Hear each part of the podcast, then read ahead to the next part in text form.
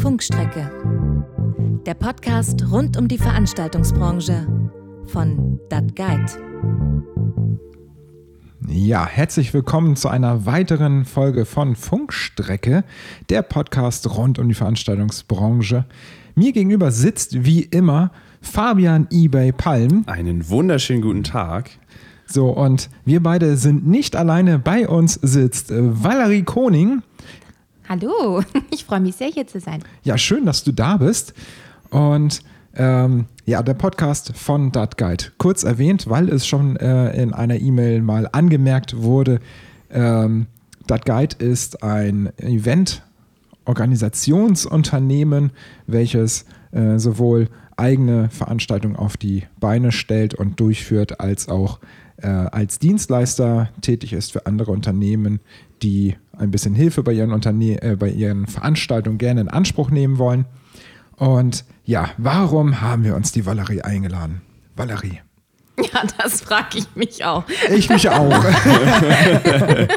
ja, Valerie, äh, wir kennen uns ja schon ein bisschen länger, haben schon äh, so 12, 13, 14, 100 Veranstaltungen, hätte ich fast gesagt, miteinander äh, erlebt. Und ich weiß eine ganze Menge über dich, vielleicht auch gar nicht alles. Vielleicht überrascht du uns heute auch mit ganz vielen Dingen, wo äh, eBay und ich dann sagen, echt? Oh, okay, das wusste ich noch gar nicht. Aber fangen wir doch mal ganz vorne an. Hast du irgendwelche besonderen Hobbys? Also eBay lackiert zum Beispiel in seiner Freizeit Löffel. wenn, ich, wenn ich mit meinen Fingernägeln fertig bin dann, und, und noch sehr viel Lust habe, dann lackiere ich Löffel. Wie schön. Das ist toll, oder? Ja, das glaube ich. Lackierte Löffel, also ist bestimmt auch eine Marktlücke, ne? Das ist eine sehr große Marktlücke. Wie sieht es mit dir aus? Hast du irgendwelche besonderen Hobbys, die über äh, das Sammeln von Briefmarken oder von der keine Ahnung, spielst du Handball, Fußball, ähm, lernst Radschlagen gerade, keine Ahnung. Das sollte ich alles besser nicht machen. also ich glaube, ich habe gar nicht so außergewöhnliche Hobbys. Alles, was irgendwie mit handwerklichen Sachen zu tun hat, ist ganz schön, finde ich. Also ähm, ich glaube auch, dass ich nur Talente habe, die irgendwie bunt aussahen im Talenteregal. Mathe kann ich nicht, Physik nicht. Also ich ähm, liebe es zu zeichnen, zu malen. Ich reite gerne auf einem Pferd, natürlich, und auf meinem Fahrrad. Ähm, und ja, also ich äh, stricke gerne, ich häkel gerne, ich backe. Im Grunde wenn ich so eine verkappte 50er Jahre Hausfrau habe ich das Gefühl. Alles, was man früher gerne mochte, mache ich immer noch sehr gern. Ja, also so richtig besonders ist das nicht, glaube ich. Aber ähm, ja, ich mache nicht gerne nichts. Das, ich glaube, das ist so ziemlich auch genau das, äh, wenn man dich ein bisschen kennt, was man für einen Eindruck hat. Du bist ja auch so ein kleiner Duracell-Hase, der immer mit viel Energie alle Themen angeht. Und äh, glaube ich, auch überhaupt gar nicht still sitzen kann. Ne? Also das ist auch der Grund, warum wir dich immer im Spanngurt auf dem Stuhl fixieren mussten. Ich ja, glaube, ich glaube, Valerie wurde einfach irgendwie mit zwei Umdrehungen zu viel aufgezogen. also ich glaube, das liegt daran, dass ich an Karneval gezeugt wurde. das ist natürlich auch, ähm, ja, ich könnte bin, vielleicht mit reinspielen. Äh, genau, ich bin quasi in den, ähm, in den Zaubertrank gefallen, wie ähm, Obelix. Ja, kann man sagen. Deswegen trinke ich auch keinen Alkohol. Besser ist es. ja, das ist aber eigentlich ein Partyklassiker, oder? Ein Zaubertrank mit Wodka. Okay, ähm, nachdem wir schon mal festgestellt haben, aus was für einem Elixier du bestehst, erzähl uns doch mal ein bisschen was über äh, Valerie auf ihrem äh, Werdegang in der künstlerischen Schiene. Was äh, hat so dein dein bisheriges berufliches Leben geprägt? Wo, war, wo siehst du deinen Anfang? Was ist der Aha-Effekt, wo du gesagt hast, das will und muss ich definitiv machen, was anderes kommt gar nicht in die, in die Tüte. Äh, ich will nicht mit der Kreide in der Hand an der Tafel stehen und Physik unterrichten. ja, das ist wirklich besser, dass ich das nicht tue. Ähm, ja, im Grunde war das schon recht früh eigentlich abzusehen, sage ich mal. Ähm, ich komme allerdings aus einer halbseitig musikalischen Familie, sagen wir mal so. Mein ähm, väterlicherseits sind sehr musikalische Leute dabei, aber alles sind Instrumentalisten. Also Sänger haben wir tatsächlich nicht in der direkten Verwandtschaft und alles, was in Deutschland ist, weil meine äh, väterliche, also die Familie väterlicherseits kommt aus Holland. Ähm, in Deutschland spielt eigentlich niemand ein Instrument so richtig und deswegen ähm, wurde das mir jetzt nicht unbedingt alles so vorgelebt, aber meine Mutter mochte sehr gerne Theater und Oper und alles und ist ähm, mit, früh mit uns Kindern, also mit meiner Schwester und mir, in die Oper gegangen, ins Theater gegangen und äh, mit vier Jahren war ich das erste Mal in der Oper in Hänsel und Gretel und fand das ganz grandios. Meine Schwester ist immer eingeschlafen, beim Applaus dann wieder aufgeschreckt. da konnte man auch sehen, dass das nicht ihr Weg ist, aber sie ist trotzdem immer tapfer mitgegangen. und ähm, Heute sitzt sie aufgeregter als ich im Konzert, wenn ich singe. Das ist, dann ist sie sehr, sehr wach. Das ist auch immer sehr schön anzusehen. Und ähm, ich bin dann nach Hause gegangen und habe versucht, die Arie nachzusingen und äh, war auch so ein bisschen so eine Sensation zu Hause, was meine Schwester ein bisschen ausgeübt ähm, hat, denn sie hat ihre Freundin mit zu mir in mein Zimmer gebracht und hat gesagt, Valerie, sing mal deinen Ton. Dann musste ich so Wuh! Machen und dann ähm, hat sie wieder zugemacht, danke, und ist dann wieder zu Spielen gegangen. ja. Hat sich die 50 Pfennig von ihren Freunden eingesteckt. genau, also es war irgendwie weiß ich nicht, das war irgendwie so angesagt. Das fand sie gut, dass ich das konnte und dann hat sie das immer so gezeigt. Aber da war ich wirklich noch sehr, sehr klein. Dann ähm, bin ich mit elf Jahren in den Kirchenchor gekommen bei uns und ähm, habe ganz, ganz gerne da mitgesungen. Erst im zweiten Sopran, weil ich sehr schüchtern war tatsächlich. Man glaubt es nicht. das glaubt man wirklich nicht, wenn man dich kennt. ja, aber doch tatsächlich da schon. Und mit 13 Jahren durfte ich dann tatsächlich das erste Mal an, alleine in der Kirche singen. Amazing Grace. Meine Stimme hat so gezittert, das ist unglaublich. Aber es war ein bisschen so, dass man da Blut geleckt hatte. Also ganz alleine oben auf der Empore. Ähm, in der Kirche zu singen, in der vollen Kirche, das war schon irgendwie ein Highlight. Und dann habe ich ab da im Grunde auch schon immer weiter solistisch in der Kirche gesungen tatsächlich und mit 15 meine erste Weihnachtsmesse gesungen. Also ich habe dann immer die Sopranpartien in vier Kirchen in Krefeld, in der Stadt, wo ich aufgewachsen bin, gesungen. Ähm, und das war ganz schön. Man hat ein bisschen gesagt, der Spatz und die Taube, denn wir hatten noch eine Altistin, die mitgesungen hat und die war ungefähr naja, 50 Jahre älter als ich. das war aber sehr, sehr schön immer und ähm, da konnte ich ganz tolle Erfahrungen sammeln und halt auch wirklich ähm, Blut lecken, sage ich mal, was so die Veranstaltungen und vor Leuten singen und äh, die Emotionen weiterzugeben, so was das so alles beinhaltet. Und mit 15 Jahren habe ich dann angefangen mit Gesangsunterricht. Ähm, habe dann auch gleichzeitig in der Schule ein bisschen Musical gespielt, schon in unseren Musical-AGs, die wir da hatten. Mary Poppins haben wir gemacht. Da durfte ich grandioserweise, aber da war ich auch noch sehr klein, da war ich 13, durfte ich äh, eine Blume spielen. An so einem schönen Ferientag mit Mary hatte ich eine kleine Solostelle in diesem Lied. Das fand ich schon ganz großartig. Das war toll. Dann haben wir noch Anatevka gesungen. Das ist auch eine sehr lustige Geschichte eigentlich, wenn ich dir erzählen darf. Ähm, ich konnte da schon ganz gut singen und hatte da eine sehr... Wie du einfach gar nicht abwarten. Das will ich doch erzählen. ich habe ja gesagt, ne? Bei mir muss man schnell sein, wenn man dazwischen kommen möchte. Der Duracell-Hase. Du hast es selber gesagt. Möchtest du kurz unterbrechen? Nein, nein, erzähl ruhig. Okay, also. es war das Casting für Anna Tevka und ich habe vorgesungen und dann hat die äh, Musicalleiterin gesagt, ja, Valerie, du singst so toll schon und du kannst so gut den hohen Ton singen. Ich habe eine ganz tolle Rolle für dich. Und ich habe so gehofft, dass ich eine von den Schwestern spielen darf. Aber nein, weil ich die Einzige war, die diesen hohen Ton singen konnte, durfte ich den Kosaken spielen. und bin auf einen Tisch gestiegen, habe einen sehr hohen, langen Ton gesungen und dann noch in ein, äh, ein kleines Solo und dann über den ganzen äh, 60 Kopf-Kinderchor, hier 60-köpfigen Kinderchor, eine Phrase singen dürfen und dann war ich wieder fertig. Also es war eine Hosenrolle tatsächlich, mit der ich da brillierte. Ja, aber naja, es endete dann tatsächlich bei Les Miserables. Das war sehr, sehr schön. Da durfte ich dann endlich mal die Fontine spielen. Ja, und dann habe ich ähm, Gesang studiert an der Universität der Künste Berlin. Und ähm, da habe ich dann mein Vordiplom gemacht, denn ich bin tatsächlich der letzte Diplom Studiengang. Nach mir kam nur noch Bachelor und Master.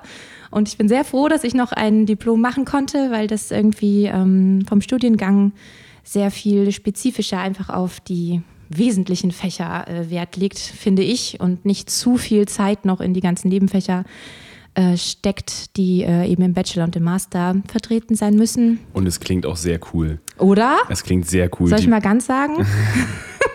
ich bin Diplom-Sopranistin. Diplom-Sopranistin. Ja, das ist schon ziemlich cool. Das ist ne? schon ein cooles Aushängeschild. Das ist richtig Fall. cool. Und ich habe mir tatsächlich jetzt so Aufkleber machen lassen, die ich hinten auf meine Briefe klebe. Diplom-Sopranistin. da habe ich gedacht, boah, jetzt haue ich richtig auf die Kacke dieses Jahr. Wenn ich mal einen Vertrag unterschreibe in diesem Jahr, ne? wow. Dann, dann kommt da direkt der Aufkleber mit. Diplom-Sopranistin. Ich habe so einen Tausenderpack bestellt, also ich habe Großes vor. ja, also dann genau das Studium. Äh, in Berlin, das war total schön. Ist ja auch ganz lustig immer, weil die Studiengänge sehr klein sind. Also wir haben ja äh, nicht die Studiengänge, sondern die Semester. Die Semester sind sehr klein. Bei uns waren sieben blonde Soprane. Das war sehr witzig. Vor allen Dingen für die Lehrer. Ja. Und ähm, Die haben also nur noch, hey, du, agiert. Nee, die konnten im Grunde gar nicht zu Wort kommen, wie du ja auch selbst merkst. Das war also sieben von mir, ist auch schwierig gewesen. Und alle blond, ja, das ist schon schwierig. Aber es war auch sehr lustig, muss man auch sagen. Es war wirklich eine ganz tolle Zeit und ich hatte das große Glück, dass meine Professoren ähm, sehr, sehr engagiert waren und sehr viele Projekte schon während des Studiums möglich gemacht haben. Das heißt, ähm, es gibt ja im Studium oft so ähm, ja, so Vorsingabende in der Hochschule oder in der Universität eben, wo dann alle hinkommen können und äh, dann kannst du zeigen, was du für Arien gelernt hast. Und unsere Professoren haben halt gesagt, was sollst du in der Hochschule singen? Das ist doch Quatsch. Du musst auf die Bühne. Und wir haben dann tatsächlich schon richtige Konzerte immer gemacht, statt dieser Hochschulabende. Abenden. Und ähm, dann haben wir auch tatsächlich schon Gage bekommen. Das war natürlich mega cool. Und da haben wir wirklich sehr, sehr schöne Erfahrungen machen können. Wir haben auch eine, eine DVD gedreht, wir haben CD-Aufnahmen gemacht und da bin ich sehr froh, dass ich da bei den beiden, bei Professor Anke Eggers und Professor Günther Binge durfte ich da studieren und da ist man gleich automatisch äh, Mitglied des Ensembles der Jungen Oper Lübeck gewesen. Und das ist natürlich ganz, ganz toll, weil die wirklich schöne Projekte gemacht haben. Und in Lübeck habe ich dann eben zu Ende studiert. An der Musikhochschule Lübeck habe ich dann mein Diplom gemacht und ja, habe aber eben dadurch schon während des Studiums sehr, sehr viele Konzerte geben dürfen und da den Beruf schon eigentlich ausüben können. Ab dem zweiten Semester wurde man dann wirklich so rausgeschickt und auch in die großen bezahlten Jobs, die sie halt vermittelt haben, geschickt. Und es war richtig, äh, richtig schön, weil man dann eben auf den wirklichen Bühnen stand und nicht nur in der Hochschule. Ja, das hört sich an, als ob es eine sehr komplexe Ausbildung war. Also die nicht nur sehr theoretisch und hier in diesen geschlossenen Räumen, sondern ähm, wenn du da raus bist aus der Ausbildung, warst du auch einfach fertig. Ja, also ähm, stimmlich ist das natürlich immer so eine Sache, sag ich mal, ob du dann wirklich fertig bist, weil die Stimme entwickelt sich natürlich immer das ganze Leben lang weiter. Also die altert ja auch mit, in Anführungsstrichen, die wächst mit. Ich habe auch das Stimmfach während des Studiums gewechselt. Also ich habe sehr leicht angefangen als äh, Soubrette, habe ich vorgesungen. Das ist ein leichter, sehr flexibler äh, Spielsopran. Ich weiß nicht, ob das jemandem was sagt, aber für die Kenner unter den Zuhörern. Wovon wir wahrscheinlich unfassbar viele haben. Natürlich. Also, Hallo. Wenn ihr dazu Fragen habt, wenn ihr wissen wollt, wovon Valerie redet, oder wenn ihr sagt, ah, ich habe da sogar noch eine ganz andere Meinung zu, dann schickt doch gerne eine E-Mail an podcast.datguide.com oder funkstrecke.datguide.com. Wir sind gespannt, was da auf uns zukommt. Aber jetzt äh, red ruhig weiter von deinem äh, Spiegelgesang. Stimmfachwechsel.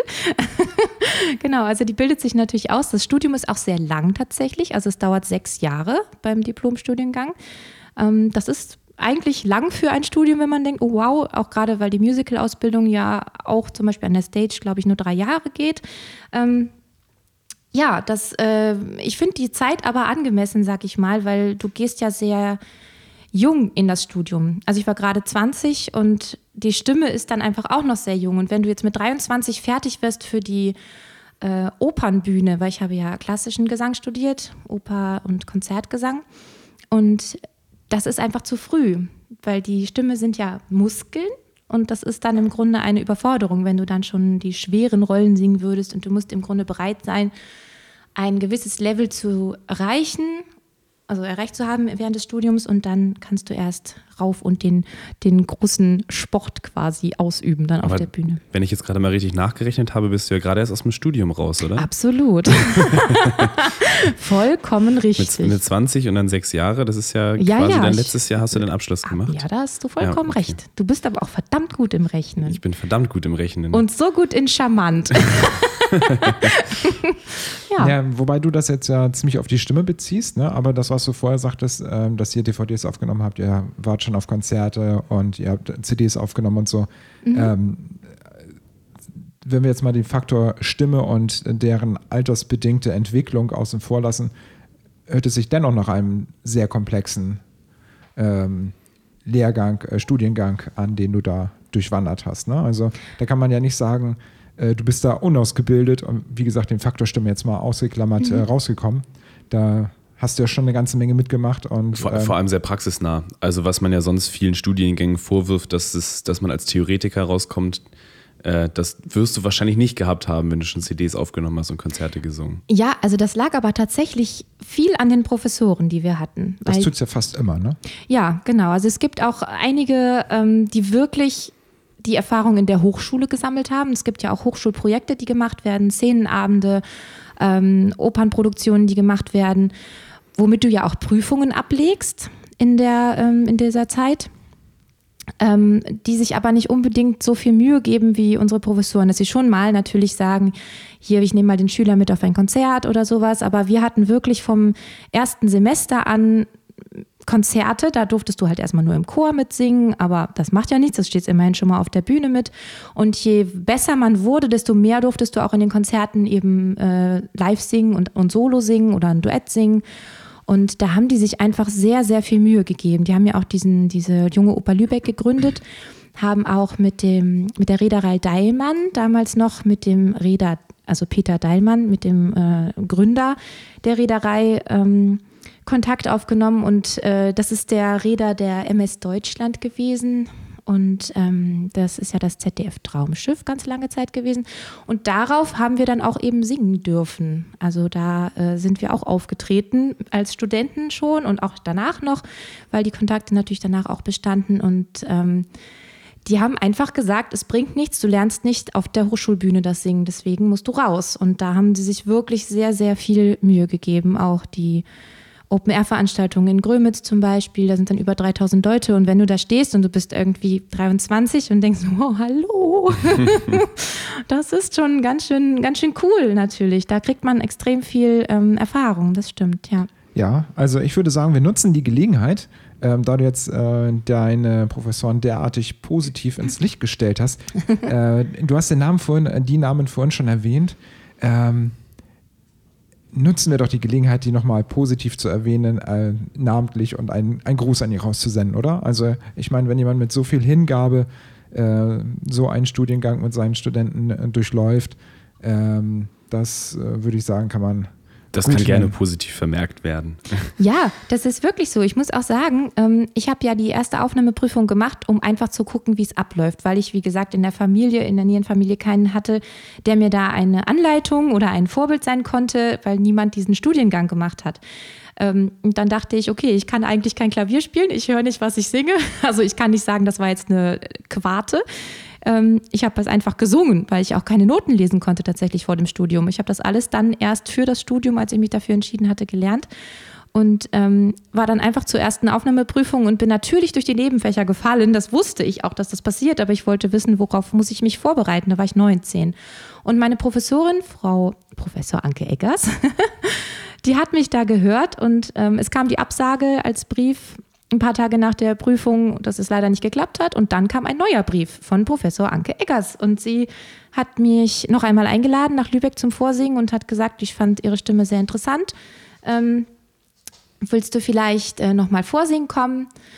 Und dann ähm, bin ich nach Lübeck gefahren und dann äh, habe ich ihr nochmal vorgesungen und sie hat mich zu einem Workshop eingeladen für eine Woche nach Klangsbüttel und da durfte ich dann mit den Studenten, die schon studiert haben, mitsingen, eine Woche lang arbeiten und dann hat sie danach entschieden, dass sie mich ein Jahr lang kostenlos unterrichten möchte in Berlin und mich auf das Studium vorbereitet. Und sowas macht sie halt einfach, weil sie ähm, mit Herzblut dabei ist und ähm,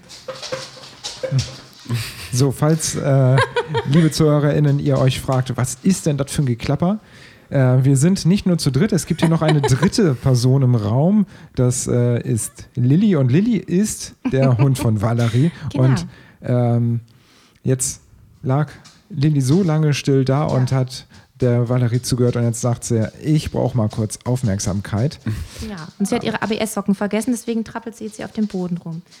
Also man merkt bei denen einfach, dass die sehr, sehr viel Liebe da reinstecken und sich haben sich immer neue Projekte ausgedacht ähm, und haben auch wirklich während der Semesterferien, und das ist auch was Tolles, weil normalerweise hast du drei Monate einfach keinen Unterricht. Und das ist schon krass bei etwas, was du eigentlich alleine am Anfang, wenn du in den, wenn du anfängst, gar nicht richtig kontrollieren kannst, weil das ist so, als würdest du eine andere Sportart einfach komplett falsch ausüben vielleicht. Du denkst, das ist super, ist mir auch schon mal passiert, da habe ich im Semesterferien irgendwie geübt und dachte, das ist richtig cool. Dann kam ich zum Unterricht, was hast du denn da gemacht? das war irgendwie vollkommen falsch. Ja, naja. Und ähm, die haben dann trotzdem Unterricht gegeben. Also man kann immer zu denen hin und man konnte bei denen übernachten. Die haben einen riesigen Topf Pasta gekocht und das war einfach total schön. Also ich hatte ein sehr, sehr schönes Studium und einfach auch Glück, dass die so dafür gebrannt haben. Sehr schön. So, jetzt ähm, haben wir sehr lange über deine Studienzeit geredet, die aber auch ja mit sechs Jahren nicht ganz kurz war. Nein, eben, also genau. somit aber auch schon einen, einen großen Block in der Vita äh, Ja, bei 26, reserviert ne? haben. so, was kam denn quasi danach, was ähm, sich jetzt alles in dem letzten Jahr komprimiert hat, was gefühlt aber wahrscheinlich äh, zwei, drei Jahre mehr sind? Ja, also ich habe schon während des Studiums mit einem Tenor zusammen ein Duo entwickelt. Ähm, Marian Henze ist das, mit dem singe ich heute immer noch. Äh, wir haben mittlerweile über 15 verschiedene Bühnenshows ähm, im Programm, die wir alle selber geschrieben haben, mit Moderation, mit Abläufen natürlich, äh, mit teilweise Regie. Manchmal sind es tatsächlich kleine Stücke, also kleine Theaterstücke mit auch Schauspiel dabei. Und wir arbeiten jetzt seit ungefähr, nee, doch sind es, glaube ich, schon zehn Jahre mit einem Pianisten zusammen, mit Nikola Jurecka. Und äh, ja, mit diesem Programm sind wir viel durch Deutschland getourt, auf Kreuzfahrtschiffen auch unterwegs gewesen auf Gala-Veranstaltungen. Und das war immer so das Hauptding in meinem Leben. Das Trio Vivi Paris heißt es. Und ähm, ja, das war total schön, auch so sein eigener Chef sein zu können und die ganze Kreativität, die in einem drin ist, so in äh, Shows zu verpacken. Und äh, die Kostüme habe ich dann eben auch immer gemacht und ähm, ja, alles so selber zu machen, alles, äh, das, das wisst ihr ja auch, wie man halt eine Veranstaltung entwickelt und was man dann alles braucht, das Werbematerial und äh, dann eben die Veranstaltung auch selber zu organisieren. Die Akquise haben wir gemacht, also wirklich komplett Paket, alles bei uns. Das haben wir jetzt sehr, sehr lange gemacht und ähm, Kleiner Hinweis an Ja. dieser Stelle. Äh, auf Instagram seid ihr ja natürlich auch unterwegs mit Vivi Paris. ja. Da könnt ihr, liebe ZuhörerInnen, gerne mal vorbeischauen und mal äh, schauen, wovon äh, redet denn die Valerie. Da ist bestimmt das eine oder andere Interessante für euch zu finden. Ja, oder auf unserer Homepage www.vivi-pari.de. Sehr gut. Schön den Ball aufgenommen und weitergespielt. So mag ich das. So, aber du hast schon äh, kurz ausgeholt äh, und tief eingeatmet, als ich dazwischen geblockt habe mit dem Instagram-Hinweis, du wolltest noch was weiteres erzählen. Tief, tief einatmen bedeutet jetzt 20 Minuten zurücklehnen für uns. Oh, oh.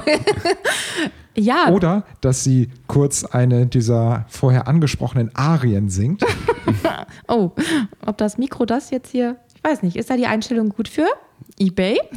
du kennst es, ja? Mm, mm, äh, äh, es klingt gerade besser im Spiel. Ja, vielleicht können wir da lieber an YouTube einen Genau, Blender machen genau, ja. oder sowas. ja, ähm, ja, das es entwickelte sich dann ein bisschen so, dass äh, mein Pianist äh, dann auch noch Lehrer wurde in Plön und auch noch mittlerweile drei Kinder hat und ähm, mein Tenor ein Kind und dann auch noch Musikschulleiter der Musikschule in Bad Oldesloe ist jetzt. Von daher haben die leider nicht mehr so ganz viel Zeit. Wir machen zwar immer noch äh, viele Konzerte mit Trio Vivi Paris, aber ich habe dann gedacht, okay, ich brauche noch was anderes. Das wird nicht reichen. Ähm, ich habe ja immer gerne was zu tun. das ist zu wenig. Und ähm, dann habe ich ein Duo gegründet mit dem Sänger Thomas B. Franz. Und wir heißen ganz passend Valerie und Thomas. Alter, wie seid ihr denn auf den Titel gekommen? Du, das war krass. So, kleiner Hinweis an dieser Stelle. Der Thomas ist demnächst auch hier zu Gast. Das, äh, wir befinden uns ja gerade in Folge 6. Der wird in Folge 8 dann bei uns zu Gast sein. Uh, ja, das ist natürlich auch sehr, sehr schön. ja, wir haben uns ähm, bei einer Dinnershow kennengelernt, wo wir uns ja auch natürlich kennengelernt haben und das ist und kennen und lieben gelernt, muss ich sagen. Ne? Also es ist ja einfach, äh, es passt ja einfach wie Faust aufs Auge hier. Also, sonst würden wir ja auch nicht hier so zusammensitzen. Nein, deswegen sind wir natürlich auch sehr dankbar, dass wir dieses Format alle hatten und uns da überhaupt kennenlernen konnten. Das, Das muss man ja Fall. auf jeden Fall auch nochmal sagen. Also, das ist aber auch aus diesem Format, wo wir alle zusammen unterwegs waren, sind aber auch eine ganze Menge Freundschaften, glaube ich, entstanden. Ne? Ja, das war aber auch einfach durch diese, ähm, ja, durch diese freundschaftliche Stimmung, möchte ich fast sagen. Das sagt man ja immer so, ach, wir haben uns alle so gut verstanden. Aber tatsächlich lag das ganz, ganz viel auch an euch. Das muss ich jetzt an dieser Stelle auch mal sagen, weil ihr so ein gutes, viel gut Klima ge ge geschaffen habt. Äh, man konnte sich gleich wohlfühlen und ihr habt uns gut unterstützt. Vielen, vielen lieben Dank. Ja, weil es natürlich auch, wenn es sehr persönlich ist, ne? wir haben dann in diesen Restaurants oder sowas ja auch keine eigenen Räume, sag ich mal. Es ist sehr, sehr, man ist direkt sehr, sehr nah. Alle ziehen sich in einem Raum um, was ich überhaupt gar nicht schlimm finde. Also ich bin da überhaupt nicht irgendwie, dass ich mich da äh, anstelle, sag ich mal. Aber ähm, es ist ja wichtig, dass man dann ein, ein Klima schafft, dass es angenehm ist. Gerade so für die Sänger und Sängerinnen, dass man da nicht äh, denkt, oh, oh mein Gott, alle sitzen Oh, jetzt hier. sitzen die Techniker hier und gucken uns auch noch zu Was beim ist das Umziehen. denn? Genau, nicht nur die Kellner, nein, nein. Alle sind sie da. Ja. Naja, wobei dieses, äh, ich, ich sage immer spaßeshalber, ich bin so ein bisschen der Feel-Good-Manager von, von solchen Tourunternehmen. ähm, das, das mag ich aber auch sehr gerne, also gerade wenn da neue Künstler mit sind. Ne? Und häufig sind die ja nicht bei der ersten Nummer dabei. Und gerade wenn wir Techniker mindestens zu zweit sind, dass ich mich dann kurz ähm, in der Nummer, die vor der ersten Nummer des neuen Künstlers läuft, immer nochmal nach hinten gehe und ähm, nochmal das Gespräch suche. So, hier brauchst du noch was. Und ähm, ich finde, das ist gerade, wenn man so zusammen unterwegs ist, an, wie du sagst, wo man irgendwie mehr oder weniger fremd ist, keine, der, keine normale Backstage-Geschichte hat, ist noch viel wichtiger, ne? Weil wenn, wenn das äh, nicht freundschaftlich funktioniert, Dann funktioniert läufst gar du, nicht. Ja, dann läufst du echt Gefahr, dir da eine Bombe aufzubauen. Ne? Also ähm, Ja, und das hat immer gut funktioniert und das ist ja auch etwas, was wir auch zukünftig weitermachen wollen. Dann Haben wir, haben wir ja auch schon erwähnt in unserer Folge über den äh, Roten Schwan in der Folge 3, haben wir ja auch schon über die ähm, das Klima geredet, dass es sehr wichtig ist äh, bei einer Produktion, dass sich auch alle Leute gut verstehen und dass für uns Harmonie in Teilen über technische Perfektion geht. Äh, definitiv. Und ähm, wobei es ja nicht nur ein äh, roter Schwan-Thema ist, auch äh, Generell, Revue ja. und was weiß ich, was wir alles Natürlich. machen. Äh, plus das, wo wir dann äh, gebucht sind, wo das passive Geschäft, wo äh, man vielleicht nicht so viel in der eigenen Hand hat, aber ähm, doch Harmonie ist bei sowas, glaube ich, immer ganz wichtig. Also nicht nur glaube ich, sondern das weiß ich, dass es ganz wichtig ist, weil das Ja. definitiv beim Gast ankommt und beim Kunden und das ist absolut elementar. Und wir es auch schon gemerkt haben, wie es ist, wenn es keine Harmonie gibt hinter der Bühne. Häufig genug. ja, das ist ja auch gar nicht so einfach, ne? Weil wenn man sich nicht so wohl fühlt, dann will man sich vielleicht auch nicht ganz so, ähm, ne, kann man sich vielleicht auch gar nicht so richtig zeigen, wie man normalerweise ist und braucht vielleicht auch ein bisschen länger. Und wenn dann einfach das ganze Umfeld schon stimmt, dass man irgendwo reinkommt und man weiß, okay, das ist cool und die Leute sind nett und keiner ähm, guckt da mit dem, mit dem Zeigefinger oder was auch immer. Und wer ist das denn? Ist das die Neue? Kann die überhaupt singen irgendwie? Sondern einfach nur, hey, du bist die Neue, cool, dass du da bist. Das ist ähm, einfach was anderes, ne? weil es ja schon nicht immer so in der Künstlerbranche, dass das dann auch so locker abgeht. Das stimmt, aber wir bleiben mal beim Thema Harmonie und damit führe ich den Bogen wieder zurück. Du bist ganz harmonisch mit Thomas dann ähm, dieser Produktion ähm, auf einen Nenner gekommen, dass ihr ein Duo gegründet habt. Auch das natürlich zu finden auf, ich fange wieder an mit Instagram, Valerie und Thomas. Ja. Ähm, ein, ein unglaublich ähm, Charismatisches Duo.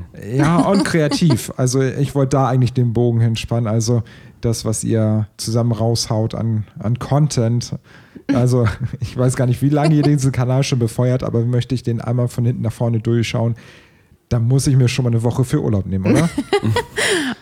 Ja, Also, also man, man findet sowohl bei Instagram als auch bei YouTube ähm, Content und bei YouTube eher, also äh, kurz angerissen, im Dezember habt ihr je, also einen Adventskalender gemacht und jeden Tag einen Song hochgeladen. Ja. Alleine das ist ja schon, wenn man jetzt den Adventskalender kennt, weiß man, dass es 24 Türchen sind und 24 Aufnahmen zu haben von Songs, die man auch in einem Bühnenprogramm singen kann. Das würde schon des ein oder anderen Künstlers Repertoire übersteigen. Und das habt ihr einfach so mal hochgeladen und aus dem Ärmel geschüttelt. Das ist schon, schon krass. Ja, das ist natürlich auch etwas, der Adventskalender entstand natürlich auch durch diese sehr, sehr, ja, durch dieses stille Jahr, durch Corona natürlich, oder jetzt ins Jahr ist es ja schon länger als ein Jahr, ähm, weil wir den Leuten einfach irgendwie was geben wollten, was schenken wollten. Und dadurch, dass wir so viele schöne Konzertaufnahmen und auch Studioaufnahmen auch hier bei euch machen durften, ähm, war auch viel Material da und wir haben sehr viel Repertoire erarbeitet. Wir haben 2019 uns kennengelernt und es war einfach direkt, wow, cool, da ist ja mein, mein neuer Duettpartner. Ähm, der irgendwie neue Projekte eröffnet, weil ähm, Vivi Paris ist ja ein klassisches Duo. Also ich habe ja, Marian Henze ist ein klassisch ausgebildeter Tenor. Und ähm, der Reiz ist natürlich bei Valerie und Thomas auch da, dass wir viele, viele Genres bedienen können, ähm, weil Thomas ja ein Musical-Darsteller ist und bei mir mischt sich das Ganze noch mit der Klassik und mit dem, ähm, dem Musical-Gesang auch, natürlich, den ich auch erlernt habe nach meinem Musical, äh, nach meinem, Entschuldigung, nach meinem, nach meinem Studium. Ähm, und äh, dadurch ist natürlich die Genrevielfalt auch sehr, sehr stark gegeben und die, ähm, die, die Mischung der verschiedenen Farben in den Stimmen ist auch nochmal ganz anders. Und wir haben uns sehr, sehr viel gegenseitig geben können, auch äh, an Erfahrungen, die wir selber gesammelt haben im Studium, in der Ausbildung, im, äh, ja, im, im Bühnenbereich, sage ich mal. Thomas hat ja auch viel Schauspiel gemacht und da konnten wir ganz gut voneinander abnehmen, sage ich mal. Das war wirklich sehr, sehr schön und das hat sich gut ergänzt. Und ähm, dann haben wir natürlich in dieser Corona-Zeit viel Zeit gehabt, um auch viel Repertoire noch weiterhin zu erarbeiten und Shows zu schreiben. Also wir haben jetzt auch mittlerweile, oh, ich glaube, ähm, ja, drei fertige Shows, die komplett mit, ähm, mit Moderation sind und all so drum und dran und haben aber auch noch ganz viele andere Formate geschaffen, die eben ähm, auch gebucht werden wollen jetzt natürlich. Ne? Die sind jetzt alle noch frisch und in der Startposition und möchten jetzt natürlich auch ganz gerne raus auf die Bühne. Es war auch voll der Terminkalender, muss man sagen, 2020. Ist dann natürlich ein wenig gebremst worden, muss man sagen. Ja, irgendwie dünnte er sich bei uns auch äh, komischerweise ab Mitte März äh, zunehmend aus. Ja. Ähm, aber wo du sagst, ihr habt eine ganze Menge Repertoire, also du und Thomas euch erarbeitet. Ich erinnere mich noch, wir haben letztes Jahr ja auch äh, ein paar Livestream-Sessions äh, ja. von euch über den Ether geschickt. Und das Programm war wirklich äh, sehr, sehr bunt, aber das ist auch das, was ich ja auf euren ähm, Accounts auf, auf, YouTube oder auf Instagram, Facebook, wo, wo auch immer, ja auch widerspiegelt. Ne? Genau, wir haben auch um diesen Adventskalender, weil es äh, weiterzuführen ein bisschen. Es gab ganz viele Fragen, könnt ihr das nicht weitermachen? Und wir haben natürlich gesagt, naja, jeden Tag ein Lied ist schon ein bisschen äh, viel. Ähm, also haben wir einen Montagskalender. Also wer uns folgen möchte, es gibt immer montags ein neues Lied oder ein, ähm, ein kleines About Us-Video, denn wir haben auch jetzt unsere sehr ja, lustigen und unterhaltsamen, wie ich finde, ähm, Unterhaltung während unserer Livestream-Zeit zu Hause, denn wir haben ja auch in dem harten Lockdown, der zuerst war, Sockenkonzerte erfunden, dieses Format für uns und haben einfach im Wohnzimmer bei mir Konzerte gegeben und immer in Socken natürlich. Das wurde immer bunter und immer lustiger und ähm, da gibt es auch sehr witzige Moderationen. Irgendwer hat dann uns in eine Schiene Comedy und Musik geschickt. Also das waren Leute, die zugeschaut haben, die das einfach weiterempfohlen haben und uns da die Comedy noch dazu geschrieben haben. Das ist natürlich auch sehr lustig. Und dann haben wir ja Auswärtssockenkonzerte mit euch gemacht tatsächlich und das äh, war auch einfach eine total coole Erfahrung. Ich glaube, für euch auch noch relativ neu. Ne? Ihr habt auch da äh, so ein bisschen äh, angefangen mit, oder war dir das vorher schon auch? Ich weiß ich gar nicht genau. Ja, äh, Livestreaming ist auf jeden Fall ein äh, Themengebiet, mit dem wir uns leider nicht so viel auseinandergesetzt haben, wie wir es eigentlich machen wollten, äh, weil dann unterschiedliche Faktoren ähm, dazwischen, dazwischen gekommen sind, äh, also neue Jobs, weil Veranstaltungen einfach im Moment irgendwie nicht als Lebensgrundlage reichen, was natürlich die Zeit so weit einschränkt, dass irgendwie das schwierig ist, nebenbei noch ganz viele Livestream-Produktionen zu machen. Ähm, und weil ja in vielen Fällen leider auch die Monetarisierung online schwer fällt. Also es, dadurch, dass es so viele kostenlose Angebote gibt, fällt es schwer, Leute davon zu überzeugen, für etwas zu bezahlen, wo sie nicht richtig hingehen. Und äh, natürlich kostet es aber auch Geld, einen Livestream zu produzieren. Also es ist ja auch nicht so, dass die Technik umsonst ist und dass die äh, Räume, es sei denn, man hat Glück, wie wir jetzt, also wir haben drei Livestreams produziert und äh, da haben wir zum, für die Räume zumindest nichts zahlen mhm. müssen. Ähm, aber ansonsten ist es ja leider so, dass die Kosten ja nicht weniger werden. Also dass man ja auch irgendwie noch was essen und trinken möchte und ja. ja es hat ja auch einen ganzen Stundenumfang, ne? das darf man nicht vergessen. Und das also auch so ein Livestream, Fall. wenn er eine Stunde geht, heißt es aber nicht, dass du eine Stunde beschäftigt bist. Da reden wir eher von äh, sechs, sieben Stunden mhm. nur an dem Tag, ne? plus alles, was noch vorher ist an Vorbereitung und, und, und, und, und, was dann äh, Absprachen, was äh, Recherchen und sowas und, und, und alles angeht. Also ähm, da reden wir ja in der Summe mit, ähm, wenn wir bei, bei diesem Beispiel bleiben, zwei DarstellerInnen plus zwei Techniker ähm, von, keine Ahnung, irgendwie 100 Stunden oder so für eine Stunde Livestream. Ja. So, und ähm, äh, dann, dann ist natürlich, das ist ja, also es, wie bei vielen Dingen, wo es für den Konsumenten eine kurzweilige Geschichte ist, die dann eine Stunde, vielleicht zwei dauert oder vielleicht auch mal nur eine halbe, aber eine ganze, ganze Menge Arbeit drin steckt, damit es halt so kurzweilig ist. Ne? Also sonst ruckelt das Ganze dann doch ein bisschen mehr im, im Getriebe. Ja, das stimmt. Aber es war trotzdem sehr schön. Das also auf jeden Fall. Das, äh generell, dass auch dieses neue Medium dann kam und das mit euch dann zu machen und durchzuführen, das war schon wirklich sehr, sehr cool. Sind übrigens auch auf YouTube, falls jemand reinschauen möchte, wie toll auch die beiden das gemacht haben und geschnitten haben. Und ich erinnere nur an das Lied mit der Käsesuppe. Also das ist ja wirklich ein Live-Koch-Stream gewesen. Es ist wirklich wahnsinnig lustig. Ja, das war der Livestream in Hamburg in, wie, wie hieß die Location gerade? KHG. K genau. Ja, katholische Hochschulgemeinde heißt das tatsächlich. Und genau. jetzt, äh, wie heißt der Titel dieses Videos? Something Stupid äh, Ghost Käsesuppe oder so. ich weiß es gerade nicht genau. Aber es wurde gleichzeitig in der Küche ähm, der KHG eine Käsesuppe gekocht, die wir nachher bekommen haben und nachher gegessen haben. Und das war einfach, also allein Fabian, der sich doch wirklich äh, sehr beömmelt hat, möchte ich sagen, vor seinem Bildschirm, denn er saß an der Kamera, Dave am Ton und äh, hat dann rumgeswitcht zwischen den verschiedenen Kameraeinstellungen. Und ich, du hast dich ja gar nicht mehr eingekriegt. Und ich musste singen und habe dich dabei gesehen und auch noch den Bildschirm. Und das war wirklich also verdammt schwer, da nicht zu lachen. Aber ähm, dieses Video ist einfach äh, grandios. Vielleicht könnt ihr das irgendwo mit auf eure Seite packen oder sowas. Ist auf jeden Fall sehr, sehr lustig. Ja, wir werden auf jeden Fall diesen Stream auch auf unserer Seite www.guide.com äh, auch zusätzlich bewerben. Da gibt es jetzt eine neue Rubrik, die sich äh, mit dem Thema Podcast beschäftigt, wo wir zu den einzelnen Podcasts immer noch ein bisschen was schreiben und da werden wir dieses Video auch verlinken. Ja, das ist auf jeden Fall schön. Wir haben es ja, ähm, du oder du hast es ja vorhin kurz angerissen, auf was für Bühnen du schon unterwegs warst. Und ähm, um jetzt hier mal, äh, die Kenner dieses Podcasts werden diese Rubrik schon kennen.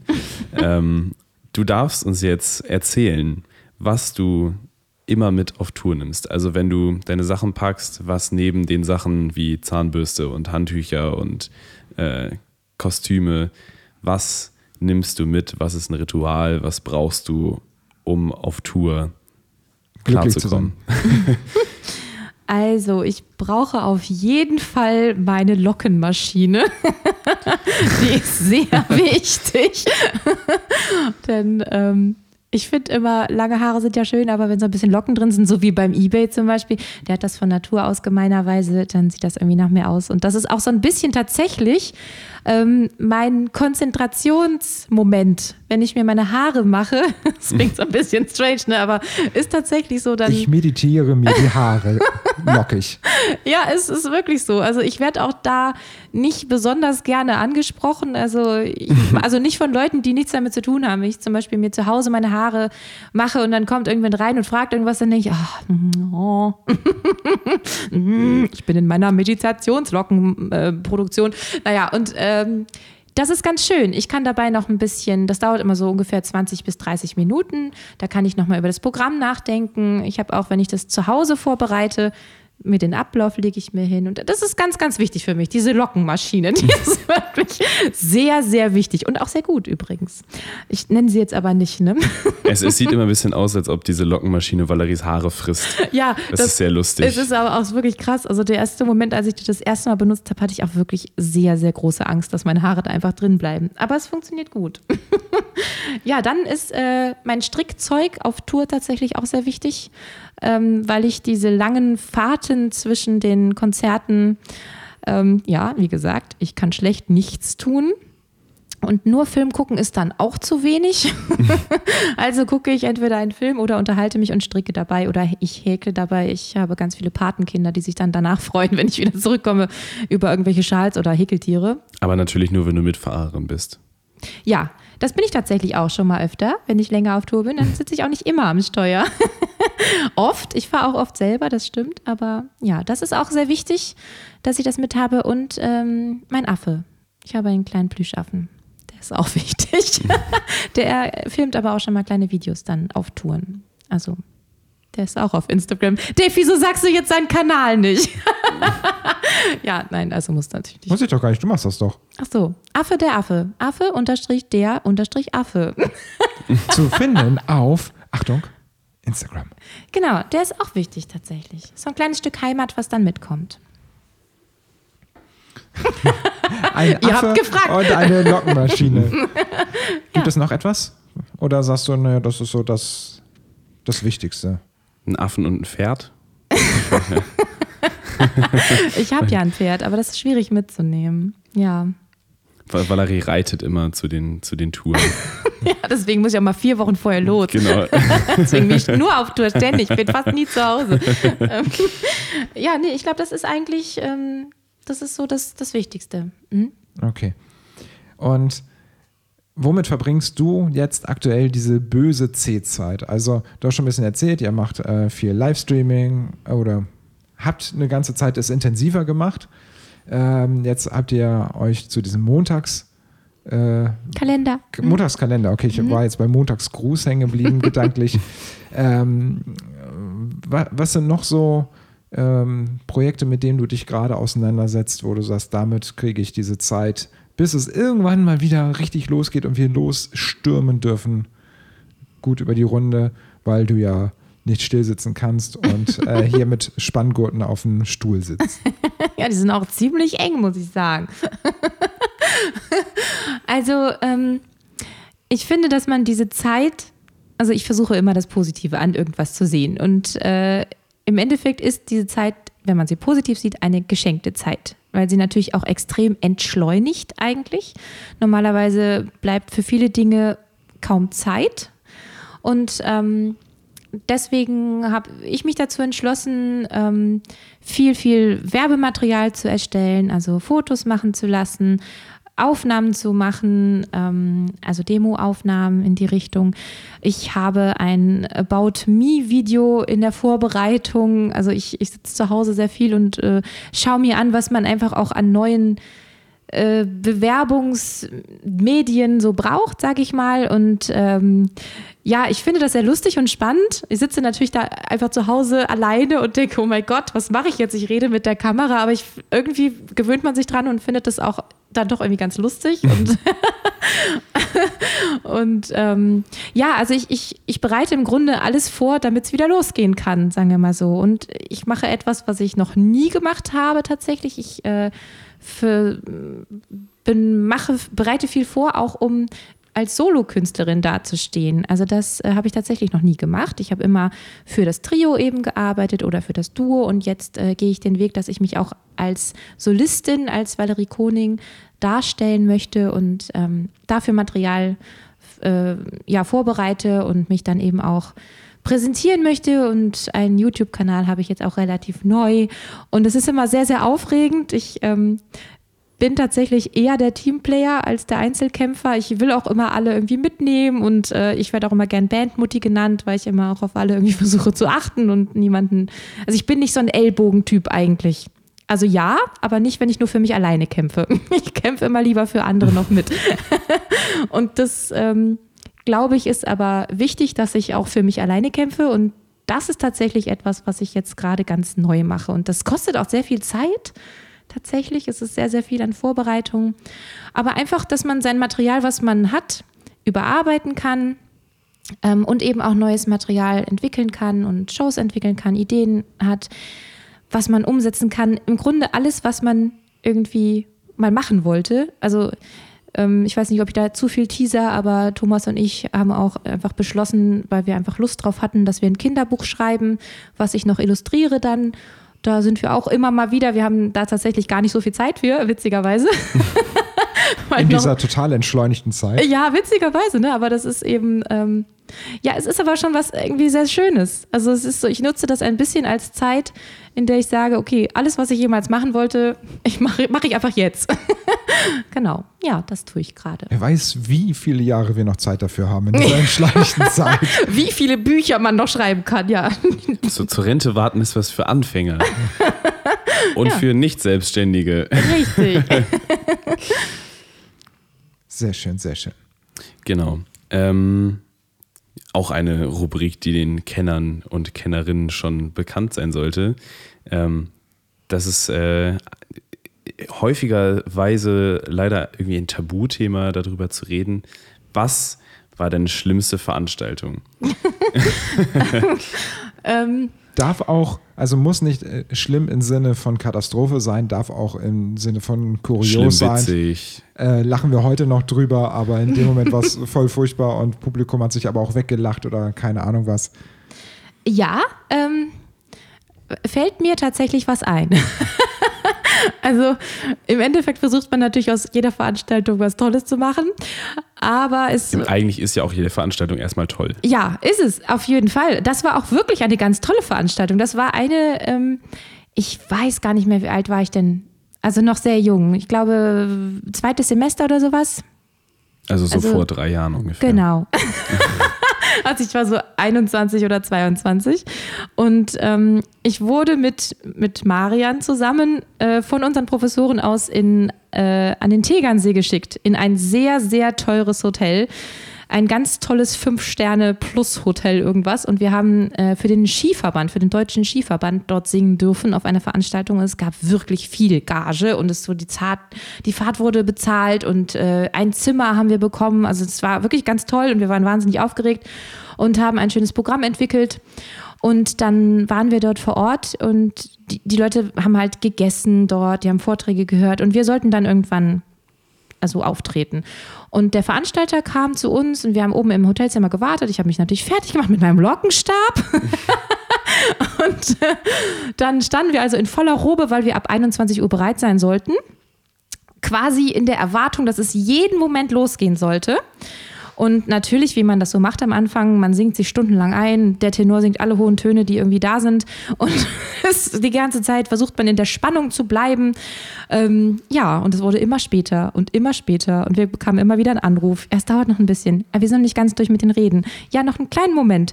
Und im Endeffekt haben wir um 20 vor 1 gesungen. Und es war so furchtbar, weil ich bin natürlich irgendwann eigentlich auch wahnsinnig müde geworden, habe mich immer wieder in meiner Corsage aufs Bett gelegt. Da kannst du ja nicht drin sitzen, ne? da liegst du ja nur so drin rum, weil die Stäbe einfach zu eng sind. Und dann sind wir runtergegangen und im Grunde haben alle schon geschlafen. Die hatten gut gegessen, haben getrunken, haben fünf Stunden lang Reden gehört und wir sind runtergegangen und mussten dann eine halbe Stunde Operette richtig schön hier äh, anfeuern. Und das war wirklich, also also die Stimme war total müde. Äh, wir haben es natürlich irgendwie gerockt. Es war auch alles gut, aber das war so anstrengend. Und diese ganze Spannung, die man da über diese vier Stunden halten musste, das war ganz, ganz schlimm. Das laugt ja auch total aus, ne? Ja. Also. Tatsächlich. Ähm, ich kenne das so, wenn wir äh, auf Veranstaltungen fahren. Also meistens ist es morgens ist noch so, oh ja, heute geht wieder los und man, man ist so, ich sag mal, im Mittelenergiebereich. So, dann belädst du das Auto, fährst los und dann ist eigentlich meistens schon so, dass man wieder ein bisschen in den niedrigeren Energiebereich kommt. Ne? Und dann ist man immer da und also zumindest aus unserer Warte, dann fängst du an, Technik aufzubauen und so weiter. Dann kommen auch irgendwann die KünstlerInnen und dann kommen auch irgendwann die KünstlerInnen und ähm, dann ähm, wird es meistens ein bisschen unruhig, weil die ja gerne ganz, ganz äh, aufgeregt erst einmal ähm, die Location begutachten und sich freuen. Oh, ähm, was ist denn hier? Oh, wann können wir Soundcheck machen? genau, dann ist immer ein bisschen, bisschen Unruhe da. Das finde ich auch immer schön, also dass äh, die dann schon so energiegeladen ankommen. Hier ist ein Weihnachtsbaum, da sind Kugeln dran. Und ähm, manchmal ist es so, dann fällt aber nachdem Soundcheck durch ist und alles und man dann auch schon äh, gegessen hat und so, die Energie so in den Keller, bis kurz bevor es losgeht. Also zumindest ist es bei mir häufig so. Und dann ist so, das, ach ja, geht gleich los. Und also man freut sich total drauf, aber die Energie ist noch nicht da. Und bei mir ist es meistens, sobald der erste Ton zu hören ist, dann springt der Energieregler aber ganz nach vorne. Also ähm, das, aber wenn du das die ganze Zeit halten musst, es laugt unglaublich aus. Ne? Also Ja, es, es hätte halt jeden Moment losgehen können. Das war halt wirklich so. Und Singen ist ja, wie gesagt, hat etwas mit Sport zu tun. Die Muskeln müssen eigentlich warm sein, die Stimmbänder. Und oh Gott, und du bist so aufgeregt. Du hast bist ja erst im zweiten Semester. Du hast es ja gerade erst gelernt. Du willst es auch gut machen, weil deine Professoren sollen ja auch stolz auf dich sein. Und es war total, es war wirklich sehr anstrengend.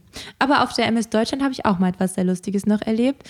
Da hatten wir einen großen Fan. War, da sind ja alle sehr gut betucht, sag ich mal.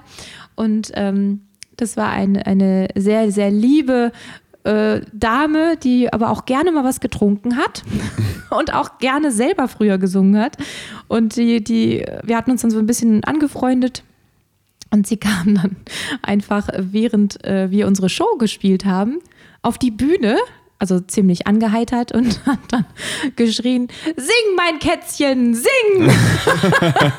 und der ganze Kaisersaal dachte, wer ist das denn? Ja, und dann äh, mussten wir sie auch erstmal charmant da wieder von der Bühne runterkriegen, weil das ist ja dann doch was anderes. Das sind ja Gäste, die mit einem mitfahren, die sieht man auch am nächsten Tag wieder. Und es war ein sehr, äh, diese Stille im Kaisersaal war einfach fantastisch. ja, das war auch ein bisschen Sing, mein Kätzchen, sing ist auch schön. schön, oder? Dabei hat sie meinen Arm hochgerissen. and the winner is. ja, war schön. Sing, mein Kätzchen, sing. Schön, ne? Ist eine Abwandlung vom Phantom wahrscheinlich. ja. Sing mein Engel der Muse, ne? Ist ja, das, war mir schon klar. Aber ich, Ach so. ich war gedanklich jetzt, habt ihr Cats gemacht? Nee, ja, bestimmt, aber nicht in diesem Moment. ja, war aber auch schön. Aber die hat, muss ich auch dankbar sagen, äh, sie hat uns eine CD-Produktion bezahlt dann, weil sie uns so toll fand, Marian und mir damals. Ja, auch schön, ne? Was man manchmal mit Leuten einfach irgendwie erlebt, ne? Ja. Da nimmt man auch Sing mein Kätzchen gerne in Kauf. Aber es war trotzdem ein bisschen peinlich, muss ich sagen, bei 500 Leuten, die einen angeguckt haben. Ja. Wobei so eine Momente sind eigentlich Gold wert, ne? Also in dem Moment, wo man so völlig von der Rolle steht und denkt, oh Gott, wie rette ich denn das jetzt? Wenn man nichts von diesen Veranstaltungen zu erzählen hätte, wäre das irgendwie auch langweilig, oder? Ich finde so Ja, dieses, wenn du ganz viel im Nachhinein immer zu erzählen hast, ähm, wenn du mit Leuten zusammensitzt, die vielleicht auch gar nicht aus der Veranstaltungsbranche kommen und dann noch eine Schote raushaust und äh, oh, dann fällt mir das hier noch ein. Und das ist tatsächlich etwas, was ich ganz häufig bei ähm, Hochzeitsvorgesprächen mit Brautpaaren habe. Da fällt mir mal noch eine Anekdote ein, nur noch, ne? Und dann lachen wir Ewigkeiten zusammen und dann hauen die noch irgendwas raus, irgendwie aus einem anderen Bereich. Und manchmal habe ich äh, das Gefühl, die haben Sorge, die müssen dann äh, wahrscheinlich schon die Gästecouch ausziehen oder so, wenn das zu lange dauert. Aber ähm, ich finde, das ist gerade, also so bei Hochzeiten immer schon ein schönes Ding, wenn man, wenn man mit dem Brautpaar im Vorfeld schon ganz gut kann und sich so auf die Art und Weise aufwärmt. Ähm, aber das so als Randthema. Und du bist ja auch immer gut vorbereitet, du hast ja eine Decke im Auto. ja, das hatten wir in der letzten Podcast-Folge. Ach so. Äh, da haben wir über Rückreisen und äh, Fahrstrecken und so weiter äh, geredet. Und dass man sich ja selbst äh, gute Ruhe gönnen sollte um den Energiehaushalt äh, da zu halten, wo er hingehört. So, wenn ihr da nochmal reinhören wollt, das war übrigens die Folge Nummer 5, wo die Judith Dorothea Altenkamp zu Gast war. Hast du auch ein Regenbogenkissen im Auto? Ein Regenbogenkissen. Ja, für solche Fälle, für ich fahre nach Hause nach dem Konzert und bin müde, habe ich nämlich ein ganz tolles Kissen. Das kann man entweder als Regenbogen, so als Nackenrolle benutzen, oder man macht den Reißverschluss auf, dreht es komplett um. Dann ist es ein Einhorn. Dann ist es ein Einhorn. Das äh, Ja. klingt interessant. Also, liebe Das fehlt in eurem Repertoire. Wenn auch ihr so ein, Einhorn-Regenbogenkissen. so ein besagtes Kissen äh, habt, dann äh, schickt uns gerne ein Foto davon mit euch. Ihr postet es in eurer Instagram-Story und verlinkt Valerie und uns. Oh, bitte. Oh, das, das wäre noch besser. Das, Das ist, das ist richtig gut, ja. ich kann auch ein Video machen damit, kein Problem. Wobei- und mit dem Affen. Nur um deine Frage auch zu beantworten, nein, habe ich nicht. Ähm, in der Regel reicht mir tatsächlich diese Decke. Ich habe es. es Weil du gibt das für- Kissen noch nicht hast. Das Sonst, ist, also. Ja, ich sage, ich habe es ja nicht. ähm, wobei es gab äh, irgendwann mal so eine ähm, Social Media Anzeige, weißt du, so eine bezahlte Anzeige, hier, kauf das und das war äh, so das Pendant zu diesen Nackenhörnchen. Das hast du dir auf den Schoß gestellt, das musst du auch aufpusten und dann hast du irgendwie die Hände reingemacht und so, dass die Unterarme parallel da drin sind und halten das dann fest und dann kannst du irgendwie den Kopf da drauf legen. Und ich dachte, oh, das ist ja cool für, wenn wir zu zweit, zu dritt unterwegs sind und äh, wenn ich dann nicht fahren muss. Und dann habe ich das ausgepackt und Kennst du das, wenn du das erste Mal eine Luftmatratze auspackst oder ein äh, Schlauchboot oder so, das einfach so unfassbar nach frischem Plastik stinkt? und das war tatsächlich in diesem Fall äh, wirklich zutreffend. Das hat so bestialisch gestunken. Ich habe es ausgepackt in meinem Schlafzimmer. Ich glaube, das hat drei Tage danach gestunken, obwohl ich es gleich wieder eingepackt habe. Dann habe ich es immer nochmal ausgepackt, als ich dann äh, auf Tour gefahren bin, so nach dem Motto, ja, stinkt dich immer ein paar Tage aus. Bin zurückgekommen. Das Ding liegt seitdem zusammengepackt im Lager von uns. Und ähm, wenn das uns irgendwann mal wieder in die Hände fällt, wenn wir mal wieder auf Tour dürfen, dann drücke ich das Ebay in die Hand und dann sage ich hier, ich fahre heute das Knacken. Wenn wir, dann- wenn wir nicht die Kühltruhe auf dem Mittelsitz stehen haben und auf der Kühltruhe schlafen. Ja, die übrigens dafür eine perfekte Höhe hat. Also ich das, ähm, Nur der Lüfter im Ohr nervt ein bisschen. ja, dafür wäre jetzt so ein Einhorn, äh, Regenbogen und Glücksbärchenkissen super. Äh, Ja, also ich muss sagen, die Kollegen, die bei mir hinten im Au Kolleg KollegInnen, die bei mir hinten im Auto fahren, die entdecken dieses Kissen immer und das war schon, äh, also es ist ein großes Highlight bei mir im Auto hinten. Boah, du hast hier in deinem Maybach sogar ein Regenbogenkissen. Ja, das, ja. Serienausstattung, was willst du denn? ja, natürlich. Also echt. Ich kann mir dieses Kissen auf jeden Fall bildlich vorstellen. Ja, schön. Das, äh, Es ist wirklich richtig toll. Richtig toll. das hast du sehr gut beschrieben. Ja, danke. Wo wir bei der nächsten Rubrik wären, wo du auch etwas sehr gut beschreiben darfst. Und zwar darfst du uns dein Lieblingsoutfit beschreiben. Was trägst du gerne auf der Bühne? Was ist dein absolutes Lieblingsoutfit? Wir, also zumindest wir hier in dem Kreis wissen, dass du sehr viele Outfits hast, weil wir ähm, dein Lager umgezogen haben. Und Und viele Male gefahren sind. Nein, das, äh, ja, ja, es stimmt. Du hast Da auf bin ich übrigens sehr dankbar für, muss ich nochmal an dieser Stelle sagen. Ja, Ja. vielen Dank. Was ist denn dein Lieblingsoutfit? Mein Lieblingsbühnenoutfit Dein tatsächlich, ja? Lieblingsbühnenoutfit, genau. Genau, Oha. und also sonst, sonst wäre es ja der Dumbi, äh, Dumbo-Pulli. Äh, Das, ja, unter anderem tatsächlich. Sonntags auf jeden Fall. Also, ich möchte dazu noch kurz das äh, Reglement äh, erwähnen. Also, du musst es so bildlich erklären, dass unsere HörerInnen, wenn sie jetzt die Augen schließen, ihr da draußen Augen zu, äh, dass sie sich Nur beim Autofahren am besten nicht. Also wenn ihr es beim Autofahren hört, lasst sie bitte offen. definitiv oder wenn ihr gerade Gemüse hackt oder so, dann, dann ist auch nicht so gut. Also, wenn die Gelegenheit es zulässt, so. Ähm, dass die äh, Leute da draußen es sich so bildlich wie möglich vorstellen können. Und dann ist deine Aufgabe, um das noch weiter zu spinnen, am Release Day von diesem Podcast, von dieser Folge, ähm, das auf deinem Instagram und Facebook und was weiß ich Account, weiß nicht, hast du TikTok, hast du auch noch andere? Noch nicht, aber da bin ich bestimmt irgendwann auch nochmal. Wie gesagt, ich teste alles aus, ne?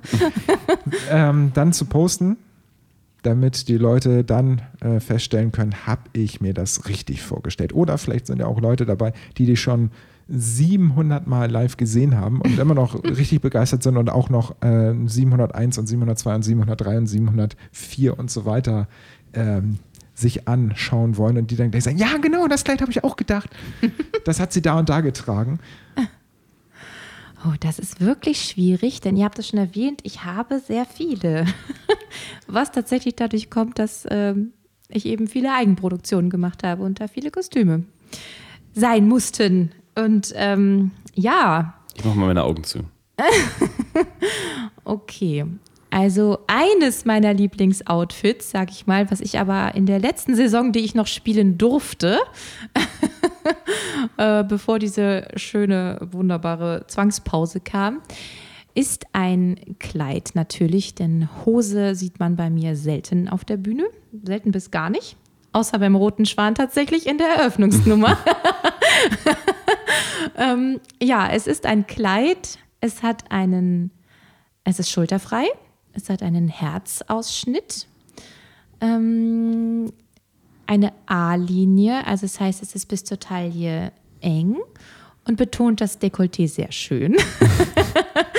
und dann ist es bodenlang. Ich kann es mir jetzt schon sehr gut vorstellen.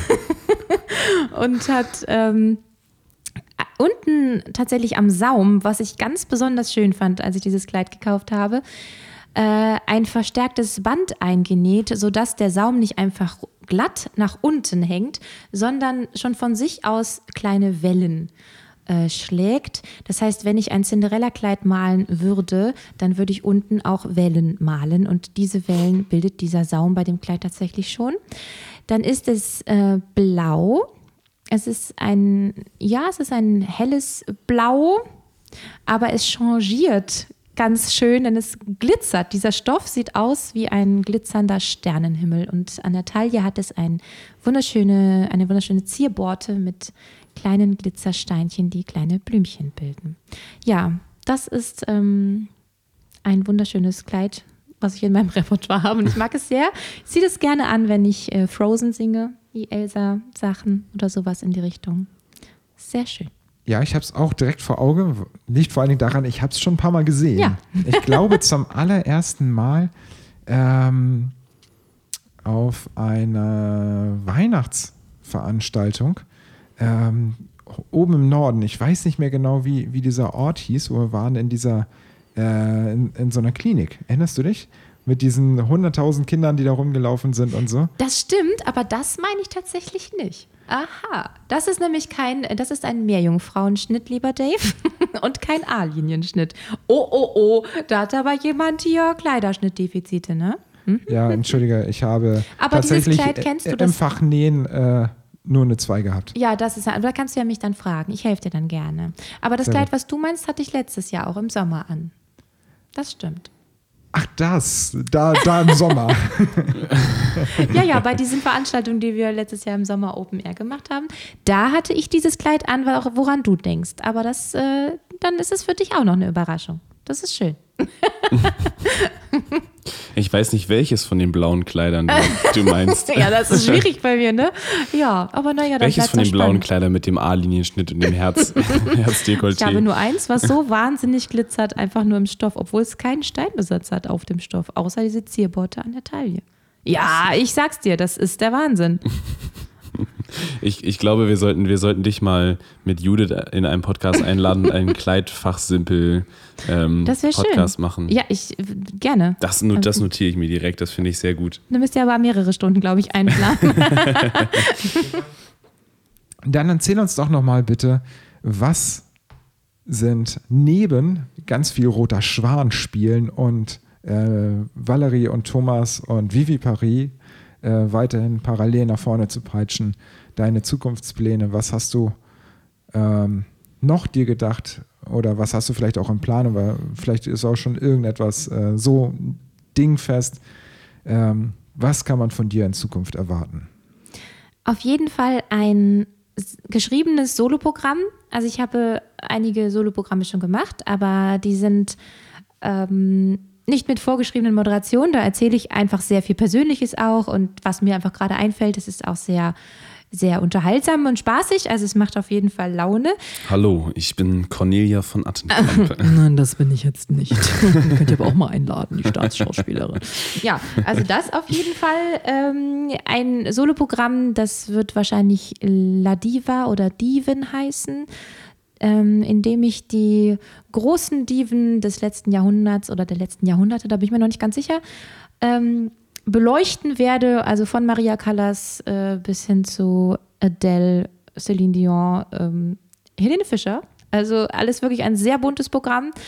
Ähm, aber da geht es dann wirklich von Oper über Operette ähm, bis hin zu Pop, Schlager, Musical, Angelika Milster und dann gerne damit äh, Anekdoten und ähm, natürlich mit den Liedern, die, mit denen sie bekannt geworden sind. Whitney Houston, in die Richtung. Das, äh, da bin ich gerade dabei, das zu schreiben. Und wenn alles gut geht, darf ich das auch schon aufführen in diesem Jahr, im Juni. Mal sehen. ja, also wenn du da ein, ein Fingerzeig brauchst, ob das was taugt, du bist herzlich eingeladen, das hier einmal zwischen zu performen. Wir schauen uns das gerne an. Ja, gerne. Und du hast ja schon gesagt, äh, dich hat es in sehr frühen Jahren schon gereizt, Künstlerin zu werden. Angenommen, das hätte jetzt nicht so geklappt. Was glaubst du, wärst du ansonsten geworden? Also, ähm, was sehr schön, also was ich immer sehr gerne gemacht habe, waren Blumengestecke und Blumensträuße. Als Kind schon, als ich sechs Jahre alt war, habe ich ganz viele Blumen gesteckt und äh, meiner Mutter geschenkt. Deswegen habe ich auch ein lustiges Buch aus den natürlich aus den 2000ern. Ich bin noch so wahnsinnig jung. Also es ist ein sehr, sehr altes Buch. Das ist auch das Design sehr lustig, wie man Blumensträuße findet. Also Floristin hätte ich mir vorstellen können. Aber auch ähm, Bühne generell reizt mich schon sehr oder hat mich auch sehr gereizt, auch schon in jungen Jahren. Ich habe ja auch eine, eine ähm, na, wie heißt es denn, Fachhochschulreife im Fach Gestalten gemacht, indem ich ein Jahr lang Bühnenbilder an den Bühnen in Krefeld, Mönchengladbach und an der Volksbühne Berlin gebaut habe. Also tatsächlich wirklich nur die handwerklichen, künstlerischen Dinge sind bei mir irgendwie angesagt. Ich wäre niemals Anwältin geworden. auch wenn ich mich gerne um alle kümmere. Aber ja, sowas hätte ich auch gerne gemacht. Also irgendwie. Oder Immobilienmaklerin oder sowas. Oder Immobilienmaklerin, genau. Innenarchitektin hätte ich auch gerne gemacht. Ähm, oder Marketing. Manche Leute sagen mir, Marketing wäre gut. Raumausstatterin. Richtig. ähm, früher in der Schule haben die Leute immer gesagt, und da bin ich auch so ein bisschen überlegen, ob ich das vielleicht noch ein bisschen ausarbeite, dass ich Comedian hätte sein sollen. Ja, Comedian soll ich werden. Das wurde mir mit zwölf schon gesagt. Vielleicht mache ich das ja auch noch. die Bühne steht dir ja immer offen. Äh, also, Eben, ne? Open Mic. Genau, wenn man, wenn, aber wenn man erstmal einen Fuß auf der Bühne hat, ist es ja auch einfacher, nochmal einen anderen Fuß auf die Bühne zu stellen. Ja, das ist auch besser, wenn man das macht, sonst steht man so doll am Rand, ne? Oder so instabil. Ja, das auch. Äh, der Flamingo da hinten in der Ecke, das ist übrigens Valerie. Ja, das ist dann eher Thomas, ne? der steht so gerne auf einem Bein. Was würdest du denn gerne noch lernen? Gibt es etwas, wo du sagst, ah, das, das fände ich jetzt noch interessant? Also ich habe letzte Woche mir die, die Pol schön geguckt oder ich möchte Flammen spucken oder ich möchte Schwert schlucken, ich möchte Oh, da gibt es äh, gibt über wirklich, Glas laufen. Äh, äh Egal, ja. das wäre es für dich. Über Glas laufen. Über ich, Glas ich leg mich fest. ja, solange das eine stabile Scheibe ist, laufe ich auch über Glas. Also es gibt tatsächlich viele Dinge, deswegen ist es ja das Jahr, ich mache alles, worauf ich Bock habe. Ähm, es gibt ganz viele Dinge, die ich gerne lernen würde. Ich würde eigentlich super gerne Geige spielen können. Ähm, ich würde sehr gerne Pole, Pole Dance können, natürlich. Das ist absolut so. Burlesque tanzen würde ich auch super gerne machen. Ähm, du weißt, dass wir eine Pole hier haben, ne? Ja, ich weiß. Aber im Moment würde ich wahrscheinlich einfach nur jämmerlich quietschend darunter rutschen. Aber auch schön, das musst du auch mit Stil machen, sowas, ne? Ja, also das auf jeden Fall. Und die Fotos davon posten wir im Anschluss an dieses Ende. ja, du weißt ja, mir ist wenig peinlich, also sehr wenig. Von daher gerne. Überhaupt gar kein Problem. ich bin ja froh, wenn ich andere ein, Licht, ein, ein Lächeln ins Gesicht zaubern kann. Auch wenn es ein hämisches Grinsen ist. Immerhin ist es ein Lächeln. Ja, und ähm, Synchronsprechen würde ich auch gern noch machen. Ich glaube, das ist 2021 von ganz vielen Projekt. Ja. Aber das ist ein Projekt, was, glaube ich, auch niemals so realistisch war wie jetzt. Also durch die ganzen äh, Streaming-Plattformen, äh, sei es äh, Instagram, äh, ich komme schon wieder auf Instagram, sei es Netflix, sei es äh, Disney Plus und was weiß ich mit ihren Amazon ganzen, Prime. wie sie alle heißen. Also es gibt ja eine Unmenge, die aus, aus dem Boden schießen mit ihren Eigenproduktionen. Da ist ja so viel mehr Content momentan in der Produktion, äh, als die normalen Kinojahre es jemals ähm, hätten zugelassen, sowohl Filme als auch Serien. Also ähm, Und die Darstellervielfalt ist auch viel höher. Also wenn man sich gerade mal irgendwie bei Netflix die Original-Serien anguckt, ähm, da findet man ja so viele neue DarstellerInnen, die irgendwie äh, da plötzlich hochkommen, die ja auch alle eine Stimme brauchen, wenn sie nicht alle eine gleiche Stimme haben sollen.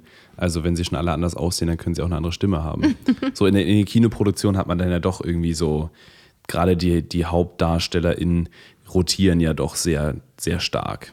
genau, und ähm, Also in, in einem Kreis. Also die sind, die rotieren äh, durch die Filme durch quasi. Genau, und was einfach bedeutet, dass die bisherige Synchronlandschaft einfach auch gar nicht mehr ausreicht oder Synchronisationslandschaft.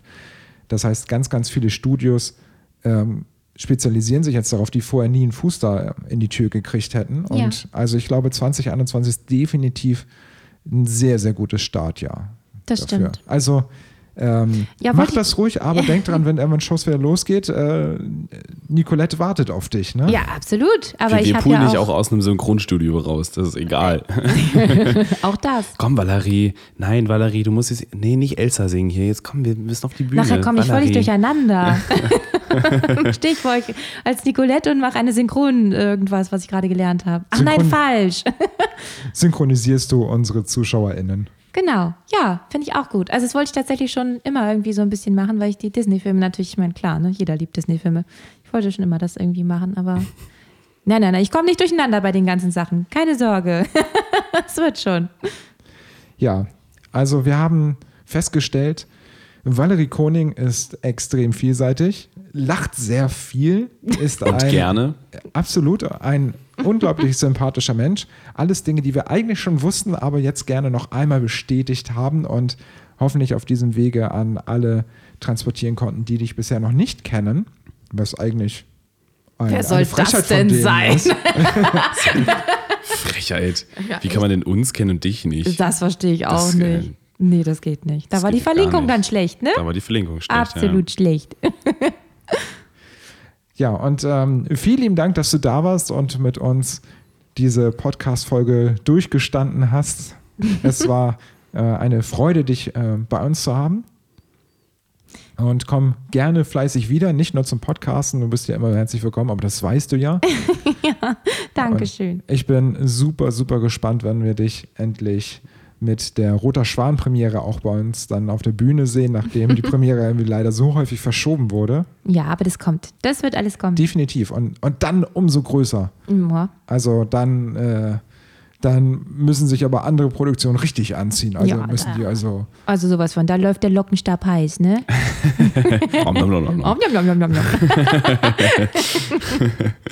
Ja. Wie gesagt, vielen lieben Dank, dass du da warst. Gerne, sehr, sehr Und gerne. falls ihr, liebe HörerInnen, schon mal einen kleinen Ausblick haben wollt, wen wir denn als nächstes bei uns begrüßen, das wird der gute Hauke Wendt sein.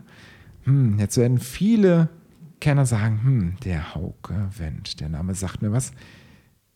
Das zu Recht. Und warum? Für die Leute, die es nicht wissen, das finden wir dann in der nächsten Folge heraus.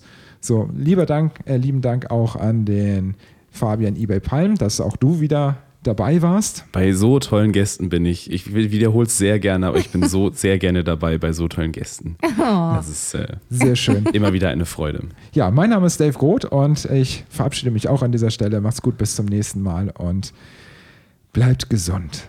Bis in zwei Wochen. Tschüss. Tschüss.